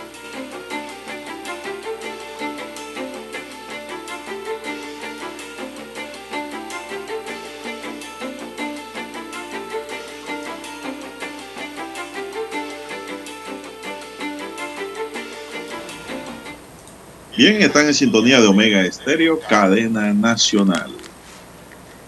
Mi línea directa de comunicación es el WhatsApp doble seis catorce catorce cuarenta y cinco. Ahí me pueden escribir. Don César Lara está en redes sociales. ¿Cuál es su cuenta, don César? Bien, estamos en arroba César Lara R, arroba César Lara R, tanto para Twitter como para Instagram. Sus mensajes, comentarios, denuncias, fotodenuncias, reporte del tráfico temprano por la mañana, esos incidentes, accidentes, bueno, usted los envía allí, que le sirve de información al resto de los conductores. Bien, don Juan de Dios. Dígame pues. Eh, el conductor de un taxi encontró ayer jueves a una menor de 10 años de edad que había sido reportada como desaparecida en el corregimiento de Tocumen, un caso que aquí lo traemos a colación. Eh, según información oficial, un familiar de la menor se presentó al plantel eh, donde ella estudia, ubicado en Tocumen, para retirarla a la hora de la salida, pero no la encontró por lo que publicó en redes sociales su fotografía notificando su desaparición. Gracias a que el conductor del taxi vio la publicación con el rostro de la pequeña, la identificó mientras circulaba en su selectivo por el sector de Tanara en el distrito de Chepo, según confirmó la subcomisionada Yesenia Pineda, que es la jefa del servicio eh, policial de niñez y adolescencia de la Policía Nacional. El buen samaritano, dice la nota, convenció a la niña y la trasladó en su taxi hasta la subestación de policía que se ubica en el sector de Felipillo. Eh, esto en el corregimiento de la 24 de diciembre, en donde los uniformados coordinaron con el Servicio de Policía de Niñez y Adolescencia para que quedara en su custodia antes de ser entregada a sus familiares. Así que las autoridades eh, deberán determinar qué pasó con la menor eh, para que la menor se evadiera de su hogar y por qué se trasladó hasta el sector de Tanara en Chepo. Es la información que se tiene en cuanto a esta situación que se presentó en, en la semana y que fue encontrada entonces el día de ayer le voy a decir que este taxista se la jugó y se la rifó. Exactamente. Yo no sé si lo hizo por desconocimiento o por qué. Porque subir una menor a un taxi por, y resulta ser que está desaparecida. ¿Y qué tal si la niña dice, no, a mí me subieron en un taxi amarillo? Uh, ya queda ese conductor en problema. Mejor hacer la llamada y alertar a la policía. Sí, hombre. Cuando estas cosas se da es mejor llamar al 104 o esperar un patrulla o que le avisen a la policía, ¿no? De que hay una niña extraviada. Por el hecho de haberla subido al taxi se pudo haber creado un problema este samaritano, por llamarlo de alguna manera. De una forma, sí, de una forma sana, ¿no? Bueno, afortunadamente apareció la niña, ahora la policía de menores le preguntará por qué se fue de la casa o si es que se la llevaron. ¿Qué está pasando Porque mire, en esta otra nota que tengo acá, una mujer de nacionalidad nicaragüense, violadora de bebés. ¿Usted ha visto eso? Increíble. Fue aprendida por unidades de la Dirección de Investigación Judicial, señalada como la persona que agredió sexualmente a un infante de un año en una residencia ubicada en los, en los corregimientos de San Francisco, dice. Debe ser en el corregimiento donde laboraba como niñera. La aprehensión de la extranjera se dio como parte de un operativo realizado por la policía en varios puntos del país, entre ellos San Francisco, Guandía, Las Cumbres, Distrito de Panamá, así como en San Miguelito y las provincias de Coclé, Veragua y Chiriquí. Según la entidad, durante esta acción se retuvo un total a un total de nueve personas, entre las que figuran seis del sexo masculino, dos de los cuales son menores de 15 y 17 años, la extranjera y una mujer indígena que figura en una investigación como cómplice de una violación de su propia hermana. Los delitos contra la integridad y libertad sexual por los cuales serán investigados estos sospechosos figuran entre las modalidades de violación, actos libidinosos y corrupción de menores en perjuicio de víctimas cuyas edades oscilan entre 1 a 13 años. Pero lo que entiendo aquí de la noticia que no lo explica crítica claramente, don César, es que se tratan de diferentes carpetillas o denuncias. Pero la nota principal es que cae una mujer nicaragüense que dice, yo presumo la inocencia, que violó un infante de un año en San Francisco, César. ¿Cómo que violó? ¿Qué significa eso? Eh, bueno, hay que averiguar en, en qué forma eh, fue esa violación, don Juan de Dios. Ahí no siempre se, piensa en, digo, no siempre ocurre de la forma en que piensa la mayoría ¿no? de las personas, eh, que es el tema de penetración de algún objeto o algo, o partes de la anatomía del cuerpo. Eh, también es, hay otras formas en que se cataloga la violación. Hay que ver cuál de todas, ¿no? Eh, ocurrió en este caso con esta ciudadana nicaragüense y cuya víctima fue un niño de un año de edad. Bueno, dejemos eso a la investigación y a la policía y a las autoridades del Ministerio Público. Un juez de garantía en la provincia de Chiriquí ordenó la detención provisional de Virgilio Martínez, de 23 años, por el delito contra la vida y la integridad personal, homicidio doloso agravado en perjuicio de su padre, Daniel Martínez, de 81 años, un hecho ocurrido en la comunidad del Gilguero, en el sector de Santa Rita, en Boquerón. La nota destaca que durante el acto de audiencia el Ministerio Público, a través de la Fiscalía de Homicidio y Femicidio, logró acreditar ante la juez la presunta vinculación del imputado con el hecho de sangre en donde perdió la vida el anciano, cuyo cadáver fue encontrado calcinado junto con su casa en Boquerón. Se conoció que el imputado se entregó en la tarde del miércoles a la personería de Boquerón, donde dio a conocer que era responsable de la muerte de su padre. El mismo aseguró que para la fecha de registrado el hecho llegó a la residencia de su padre, donde sostuvo una discusión por un problema de dinero. En el acto de audiencia se conoció que la víctima vendió un terreno en 10 mil balboas y puso el dinero en la cuenta de su hijo para que realizara las transacciones, pero al pedirle que le sacara de la cuenta 3 mil dólares, don César, este solo sacó 600 y le quedaron 60 dólares de esa venta. Martínez Caballero presuntamente se había gastado el dinero y llegó a la residencia de su padre solo a entregarle los 600 y fue por eso que inició la discusión, porque su papá se molestó. ¿Cómo no se va a molestar, don César? Claro. Según indicó Virgilio, el señor Daniel le pegó y él le respondió con un golpe. ¿Cómo él va a responderle con un golpe a un anciano y de su papá y Sí, encima de eso que le gastó la plata? Aguante callado. Por lo que su padre cayó y se golpeó con un pedazo de madera. Dijo él que le hablaba para que despertara, pero no respondía. Y fue cuando decidió salir de la casa, pero al poco tiempo regresó, agarró unos plásticos e incendió la vivienda para tratar de disimular la muerte. Posteriormente se fue a su residencia en donde cenó y se acostó a dormir. En la audiencia, el juez de garantía legalizó la aprehensión, formuló cargos y aplicó la medida cautelar de detención preventiva, ordenando que esta persona fuera trasladada a un centro penal en Chiriquí. Al parecer, la conciencia no lo dejó dormir, don César, que al día siguiente se entregó.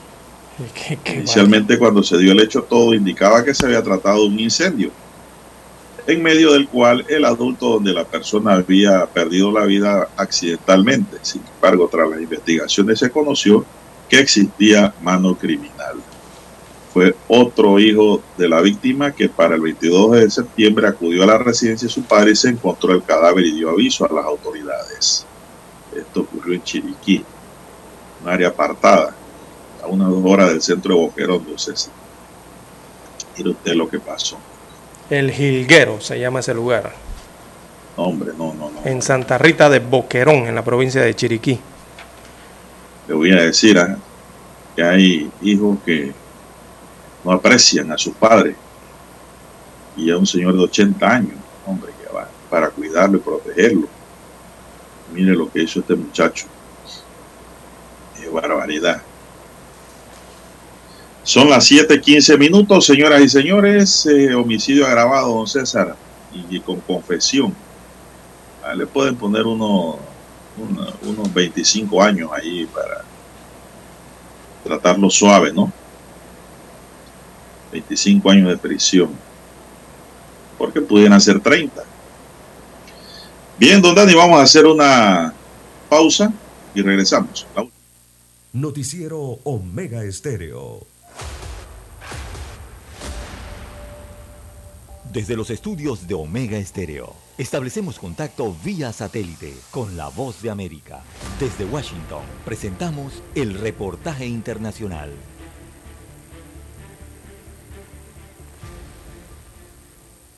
El ecosistema venezolano ha profundizado las estrategias de adaptación a un contexto represivo y se ha instrumentalizado el miedo, lo que genera la censura, asegura Marianela Balbi, directora del Instituto Prensa y Sociedad IPIS, organización que trabaja en pro del acceso a la información y la libertad de prensa. Y es ese miedo a expresarse que ha llevado a que justamente se imponga la censura, la autocensura, porque está haciendo efecto esa amenaza latente y permanente de violencia en contra de las voces críticas. La situación, asegura Balbi, se traduce en una evasión informativa que aumenta con cada vez mayor preocupación y además se refiere a las restricciones relacionadas con el acceso a la información pública. Los periodistas entonces tienen que estar permanentemente trabajando, haciendo solicitudes formales de información que no son respondidas por el Estado. Así lo han eh, denunciado organizaciones, medios independientes. Nosotros mismos hicimos un monitoreo de solicitudes de información que no son respondidas en ninguno de los casos. Hay una falta de transparencia activa en el sentido de que no hay una actualización de las páginas de las instituciones públicas donde están obligados a darle al ciudadano la información eh, y los datos de, los ámbitos del ejercicio público. En sus recientes informes, la ex alta comisionada para Derechos Humanos de la ONU, Michelle Bachelet, expresó preocupación por las restricciones al espacio cívico y en particular por la estigmatización, la criminalización y las amenazas contra las voces disidentes en Venezuela. Carolina Alcalde, Voz de América, Caracas. Escucharon vía satélite desde Washington el reportaje internacional. Noticiero Omega Estéreo.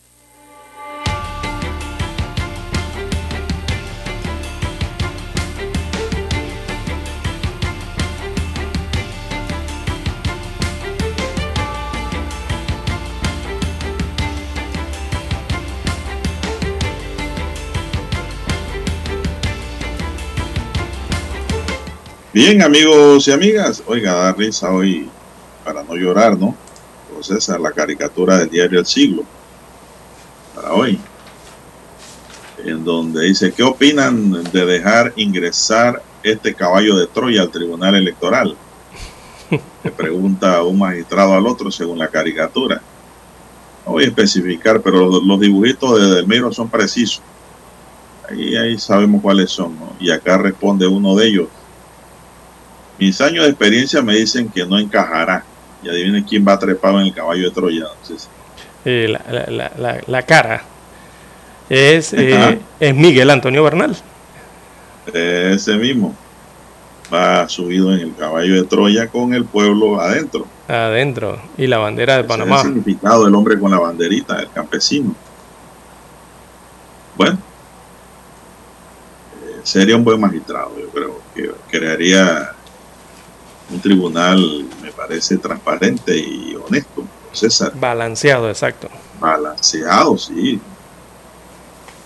Así es. Son las 7:19 minutos, señoras y señores. Oiga, me escribe un oyente, don César, y dice que esto de que los jóvenes se les obstruyen la vena y arteria es por la llamada dieta keto. ¿Sabe cuál es esa? ¿Cuál? Esa sí no la conozco, don Juan de Dios. ¿Qué es eso? Ah, no, César, hay que actualizarse. Esa no, no. La dieta keto es aquella que algunos nutricionistas eh, están recomendando en donde la gente debe comer mucha grasa. Y eso Sobre todo grasa de puerco. Lo mandan a comer manteca, lo mandan a comer chicharrón y comer pura grasa, dice. Eso les sirve para bajar de peso. Y mucha gente ha caído en eso y me escribe un oyente que un familiar de ella eh, ¿Y eso es? tuvo ese problema, pero el médico loco. le dijo que era por la famosa dieta keto, pura grasa, don César. Y, y esa dieta keto, ¿qué profesional de que sepa de nutrición o haya Bueno, estudiado nutrición decir, la recomienda? que- Y yo no creo que sea un profesional que recomiende que- eso, don Juan de Dios, ¿ah? comenzando por ahí. Bueno, pero eh, eh, que yo sepa, una empresa, no sé otras, pero que yo sepa, una empresa tica se estableció aquí y eh, e inició la promoción de esa dieta. Y usted viera la cantidad de gente que iba allá, don César. ¿ah? Mm. Se lo digo por conocimiento de causa. Yo fui a acompañar a una Eso no persona allá, funciona aquí en Panamá. aquí en Panamá. Y No, es que no funciona. esa persona, oiga, la dieta keto es buena, mire, me dicen que ¿y quién le dio eso? Es Una nutricionista de la empresa. ¿Usted sabe por qué eso no funciona aquí? Usted está, usted está hablando de, eh, de una dieta que es pura grasa, o sea, comer proteína, pro- o sea, comer carne, carne de cerdo, o sea, lo que, que más tenga grasa, los alimentos más grasosos, ¿no? Exactamente, grasa Eh, animal. Exacto. Entonces, cuando usted come más de, de porciones de una proteína o de grasas, usted tiene que balancear. Por eso pregunté por el nutricionista. Usted tiene que balancear en el otro tipo de la cadena de, de la pirámide alimenticia, ¿verdad? Lo que usted va a comer, lo que usted va a ingerir de menos o para tratar de balancear eso. Y aquí en Panamá yo no creo que eso de que esto funcione, don Juan de Dios. A ver, ¿cuál es el país más arrocero del mundo? ¿Cuál es el país que más le gusta consumir arroz? Que a su población le gusta, pero el arroz de verdad. ¿Cuál es ese país? Panamá. Y usted sabe lo que es el arroz, ¿no? Es carbohidratos. Entonces, imagínese usted eh, si usted se mete a comer grasas en exageración, pero usted no deja de comer los carbohidratos, como los comemos en Panamá, que hasta, imagínese usted esa bomba que usted le genera a su cuerpo. No, hombre, eso no funciona aquí en Panamá, don Juan de Dios. Ni en ningún lugar del mundo. En ningún lugar del mundo. Eso sí, don César, le digo que esa empresa que estaba por ahí, por el área de, de calle 50, cuando te llegaba allí todo era bien bonito. Y las chicas que la atendían esbeltas, elegantes, guapas y atractivas. imagínese usted. Yo me imagino que las mujeres dirían las que iban a buscar bajar de peso, oiga, yo quiero quedar así. Esto es el remedio. Don Juan de Dios, ¿no será que usted pasó por allá? A la persona que acompañé le dije de una vez, no te acompaño más. Tú te vas a enfermar. ¿Y qué le dijeron a usted cuando llegó? ¿Usted también va a hacer la dieta? Y coma menos grasa, dígame. Usted cuando llegó y se presentó ah, no, que allí. me metiera, dice. Ah, pero ah, no, no, no, cuando me vieron también dice, no, no, usted puede quedar más elegante. Ajá, pero ¿qué le dijeron? Coma más grasa, pero coma menos carbohidratos. Y cuando le dijeron que no comiera tanto carbohidrato, ¿usted qué se puso a pensar de una vez? Carbohidrato es cero. Ajá, ¿qué se puso a pensar de una vez? Se metieron con mi plato de arroz. Claro. Qué lío. ¿Quién no come arroz? Qué lío para el, El panameño, no come ¿verdad? arroz en Panamá no es panameño. Bueno, entonces esa dieta no funciona aquí. O se enferma.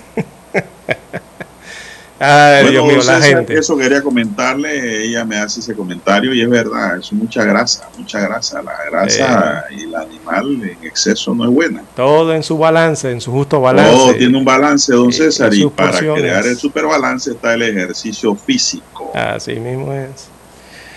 Bien, son las 7.24 minutos. Costa Rica suspendió los beneficios arancelarios de Panamá por negarse a respetar la importación y comercialización de tomates costarricenses a su territorio, informaron medios de ese país. En el 2020, un tribunal arbitral falló a favor de Costa Rica luego de que Panamá impusiera limitaciones a la importación de tomates frescos provenientes de Costa Rica.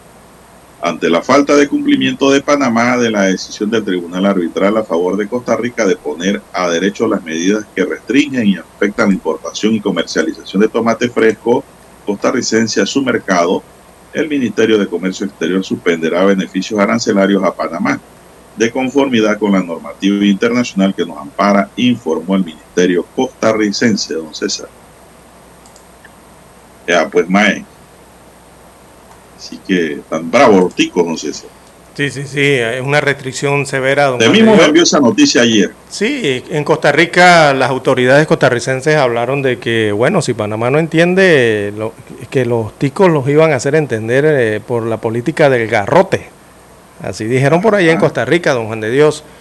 Así que esa restricción eh, eh, está en pie y no simplemente es para los tomates. Recordemos que aquí con Panamá, entre ambos países, hay una disputa que viene desde hace largo tiempo. Hay un conflicto del tomate. eh, también eh, hay otras disputas comerciales activas. eh, recordemos que están las, in- las exportaciones costarricenses de fresa, también están con restricción aquí en Panamá.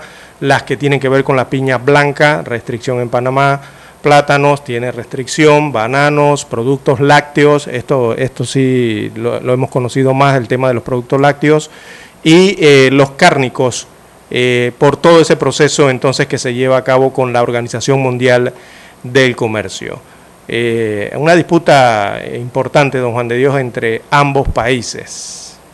El presidente Bueno, César, el, el ministro de Comercio e Industrias de Panamá, Federico Alfaro, afirmó ayer que la disputa con Costa Rica por esas restricciones se aplica desde el año 2020 Ujú. a la importación de ciertos productos agropecuarios ticos y esto se dirime en la Organización Mundial del Comercio. Exacto. Así está en estos momentos.